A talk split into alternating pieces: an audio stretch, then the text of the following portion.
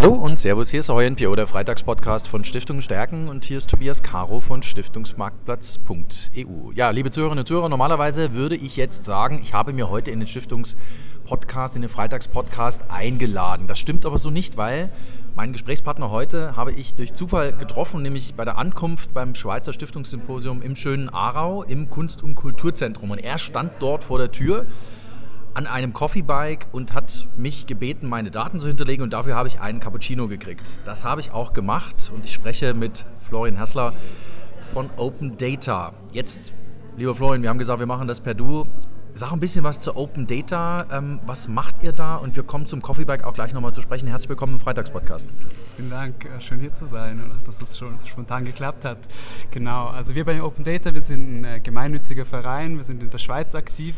Wir sind Teil, aber auch Teil von einem Netzwerk, ähm, das Open Knowledge ähm, Foundation mhm. Netzwerk, das es auch in Deutschland gibt, also mhm. vielleicht für die Leute, die aus Deutschland zuhören sitzt in Berlin.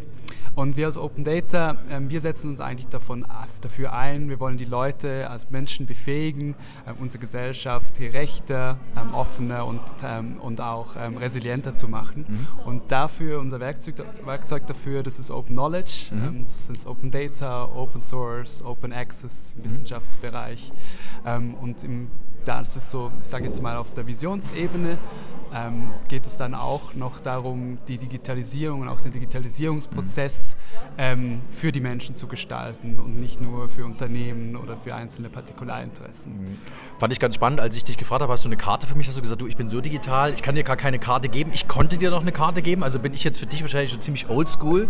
ähm, weil du jetzt gesagt hast, wir sind so ein bisschen auf der Meta-Ebene unterwegs gewesen. Erzähl doch ein bisschen was so aus eurer Projektpraxis. Was, was treibt euch da gerade so um? Genau, also ich würde sagen, so mal unser, unser Kernbusiness, da wo wir auch herkommen, ähm, sind auf jeden Fall Hackathons. Also mhm. das sind Events, ähm, wo wir, ähm, ja, wo man zwei Tage zusammenkommt. In diesem Fall ist das Thema immer, es ist immer themenspezifisch, also zum Beispiel Energiedaten oder Farming, ähm, also Landwirtschaftsdaten, Politik und so weiter. Ähm, da, beim Hackathon kommt man zwei Tage zusammen. Das können Entwicklerinnen, Entwickler sein, aber auch äh, Fachexperten oder einfach mhm. generell interessierte Kreise. Die treffen sich dann für zwei, für zwei Tage lang und hacken dann zusammen, bauen Prototypen, mhm. Datenvisualisierung für Tools. Ähm, und das ist eigentlich so das, was mit dem, also ja, damit haben wir vor, vor knapp zwölf Jahren angefangen, äh, waren glaube ich auch äh, einer der ersten oder mindestens äh, die zweite Organisation, die das in der Schweiz äh, Hackathons überhaupt organisiert hat. Ähm, bei uns geht es eben, ist der Fokus offene Daten, aber wir arbeiten da auch mit Closed und Shared Data. Es mhm. muss nicht immer nur offene Daten sein. Das ist auf jeden Fall so unser, äh, ich sage jetzt mal Daily Bread oder mhm. einfach, das, das läuft schon ewig in, in den, äh, äh ich sage jetzt mal in dieser Zeitrechnung. Ähm, und dann haben wir auch größere Projekte, die in dem Fall auch ähm, stiftungsfinanziert sind. Ähm, das ist einerseits das Data Café, das du jetzt bereits erwähnt mhm. Ähm, andererseits auch der Prototype Fund. Mhm. Äh, beide sind von der Stiftung Mercator Schweiz finanziert, mhm. ähm, gefördert. Und ähm, ja, das sind eigentlich, ähm, ich sage jetzt mal so ein bisschen Flagship-Projekte, die da laufen. Ähm, und zusätzlich, was natürlich, ich sage jetzt mal, der eine Arm ähm, oder der wichtige Arm und, und, und was, was, wo wir auch eigentlich damit auch gestartet sind, ist so der Advocacy-Bereich. Also wir sind ganz klar, wir sind eine politische Organisation, mhm. wir, wir haben politische Ziele, wir wollen ähm, ja, bestimmte, bestimmte Ziele erreichen und äh, uns da quasi eben, wie vorhin gesagt, eigentlich für, für ähm, ja, das Gemeinwohl einsetzen. Mhm. Ähm, im, im, Digitalisierungsbereich. Jetzt hast du den Prototype Fund erwähnt. Was heißt das genau? Was muss ich mir darunter vorstellen? Also Prototyp, das kriege ich noch grob zusammen. Wenn früher ein Prototyp als Auto gebaut wurde, das weiß ich noch, was das ist. Aber wie bringe ich das jetzt mit den NPO-Themen zusammen? Erklär es mir ein bisschen. Genau, also der Prototype Fund, ähm, das ist äh, ein, ein Förderprogramm. Ähm, das gibt es auch in Deutschland. Ähm, wir in der Schweiz hier, bei uns ist es so, da kann man sich bewerben, wenn man, also mit einer Idee, mit einem Konzept, eigentlich ähnlich wie, wie bei einer Stift bei der Förderstiftung, bewirbt man sich bei uns, äh, muss dann ein kleines Konzept einreichen. Ähm, das Kriterium, also in den ersten zwei Jahren äh, der Durchführung, mittlerweile sind wir im dritten Jahr, in den ersten zwei Jahren hatten wir eigentlich so den Themenfokus politische Partizipation. Mhm. Das heißt, es musste ein Technologieprojekt sein, genauer gesagt ein äh, Open Source Technologieprojekt, das heißt mit offenem Quell Quellcode, ähm, das äh, auf die eine oder andere Form äh, politische Partizipation fördert. Mhm. Also das kann irgendwie alles sein, von irgendwie Wahlhilfe bis irgendwie, wie kann man ähm, ja, wie kann man, kann man Leute im Vernehmlassungsprozess in der Schweiz okay. zum Beispiel besser einbinden und so weiter. So.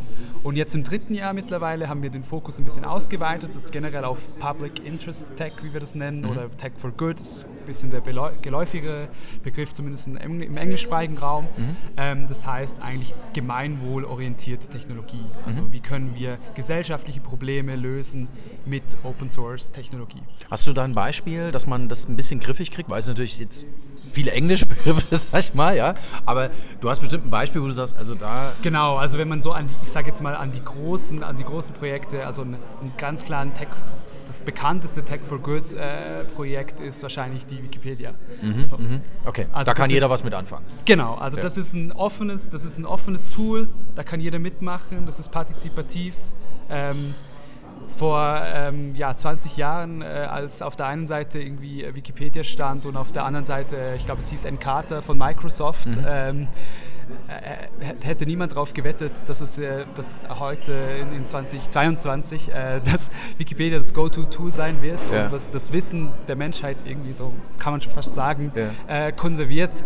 Ähm, und sie haben sich dann durchgesetzt gegen ein proprietäres Tool mit sehr, sehr, sehr viel Geld dahinter. Und ja. das ist äh, immer wieder schön, so Sachen zu sehen. Ähm, und das ist für uns ist das der, ich sage jetzt mal, der, der Weg äh, in die Zukunft. Okay. Jetzt habe ich vorhin bei dir ich meinen Datensatz hinterlegt und habe dafür einen Cappuccino gekriegt. Ähm, am Anfang habe ich kurz gedacht, okay, machst du das jetzt? Du hast mich ja auch gefragt, bist du bereit dazu? Ähm, aber es soll natürlich etwas verändern, es soll was bewegen. Was wollt ihr mit so einer Idee erreichen? Genau, also das, das Data Café ist, äh, ist in erster Linie eine Sensibilisierungskampagne für den Wert von Daten. Mhm. Also es geht darum, ähm, wie du gesagt hast, ich frage dich, hey, willst du einen gratis Kaffee? Und äh, mit dem Twist, äh, ja, du musst dafür mit deinen persönlichen Daten bezahlen. Ähm, und da, da viele Leute, also das, das, Spektrum der Reaktion ist dann sehr unterschiedlich. Es mhm. gibt die einen, die sagen, ja klar, das machen. Ähm, hier sind meine Daten, fülle es aus, ähm, gib mir den Kaffee. Mhm. Und dann am anderen Ende des Spektrums sind Leute, die dann komplett fast schon aggressiv reagieren, so, okay. nee, sicher nicht, wieso, was? Und ähm, irgendwas dazwischen, und dann gibt es äh, sämtliche, sämtliche Reaktionen mhm. dazwischen. Mhm. Und was wir eigentlich damit machen wollen, wir wollen eigentlich genau diesen Gedanken- oder Reflexionsprozess auslösen. Dass die Leute sich überlegen, ja, ähm, also diese, diese Handlung, die sie eigentlich täglich ähm, online, also wenn sie sich im Internet bewegen, machen, dass sie irgendwie ihre E-Mail-Adresse oder sogar noch ihre Telefonnummer oder Wohnadresse hergeben, äh, um, um irgendein Tool nutzen zu können als Beispiel. Also ich sage jetzt mal in Facebook und mhm. Google oder Meta-Universum, ähm, ohne das irgendwie groß zu reflektieren und ohne sich dessen bewusst zu sein, okay, was ist mir das jetzt wert? Mhm. Und mit dem Kaffee und, äh, und ich sage jetzt mal, der, der, wenn wir das Ganze aus dem Online-Kontext lösen und quasi jetzt so in, in die Offline-Welt bringen, ähm, dann führt es viel stärker zu, dass man, dass man sich irgendwie, äh, ja, dass man eben diesen Reflexionsprozess machen kann, sich fragt, ist das, ist mir das, sind mir jetzt diese Daten ein Kaffee wert? Ja. Ist mir das, will ich mehr dafür? Ist das okay?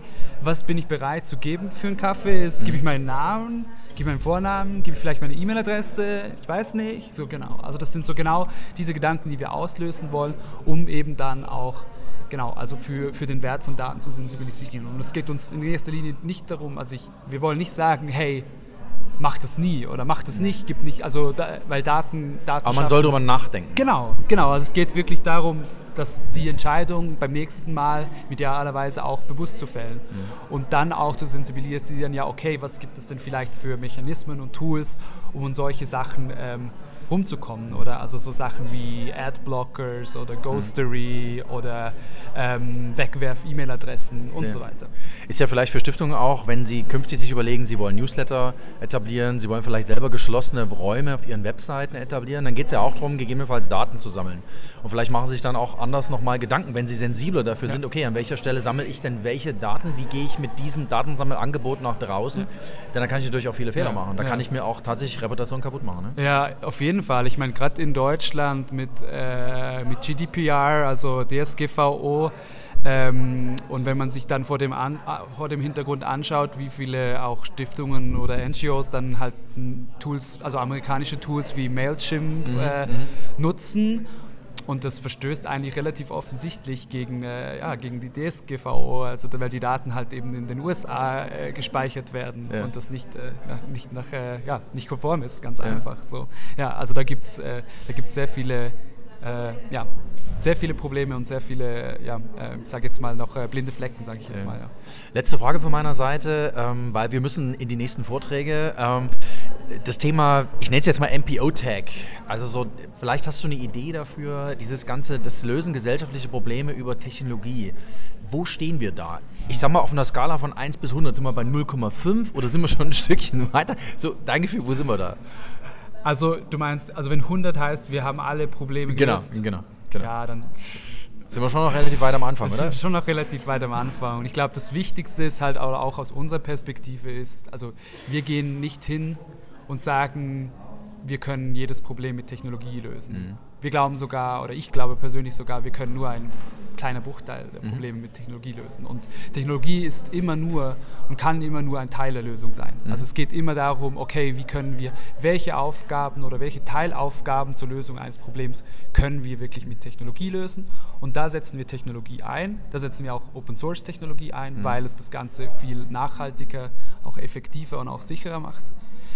Ähm, aber es ist, wir, wir, wir wollen nicht, also wir sind nicht die, die irgendwie mit dem, äh, ja, mit dem, ich sage jetzt mal, mit dem Civic Tech Hammer auf okay. äh, alles als Nagel behandeln mhm. wollen, ähm, sondern das muss immer, ähm, das muss immer interdisziplinär gedacht mhm. werden, das muss immer im System gedacht werden und ähm, aber es wird auch immer mehr Probleme geben, die werden sich ohne Technologie nicht lösen lassen. Und ich glaube, man muss künftig auch die Lösung von Problemen immer mit Technologie denken. Das auf jeden Fall. Genau. Und dann natürlich auf der anderen Ebene auch noch Probleme, die gerade erst durch Technologie entstehen. ja, das, das ist es halt auch, oder? Ja. Also ich meine, die ganzen, genau, dann sind wir auch wieder beim Thema Data Privacy. Mhm. Oder? Also das ist ein Problem, das... Äh, das würde in der Dimension nicht existieren ohne mhm. Technologie. Und dann ist dann viel, da ist natürlich dann in der Regel die Antwort auch viel wieder äh, auch eine technologische, so, ja. wenn wir auf der Ebene sind. Aber natürlich auch eben ähm, Awareness und Bildung ist, ist ähm, eben gena mindestens genauso wichtig.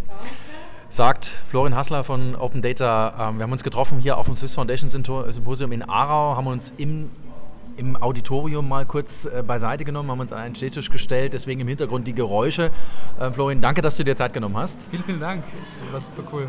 Ähm, viel Spaß noch in Aarau und ja, liebe Zuhörerinnen und Zuhörer, ähm, bleibt mir nur Ihnen ein schönes Wochenende zu wünschen und natürlich gibt es nächsten Freitag die nächste Folge von unserem Freitagspodcast Ahoi MPO hier auf www.stiftungenstärken.de.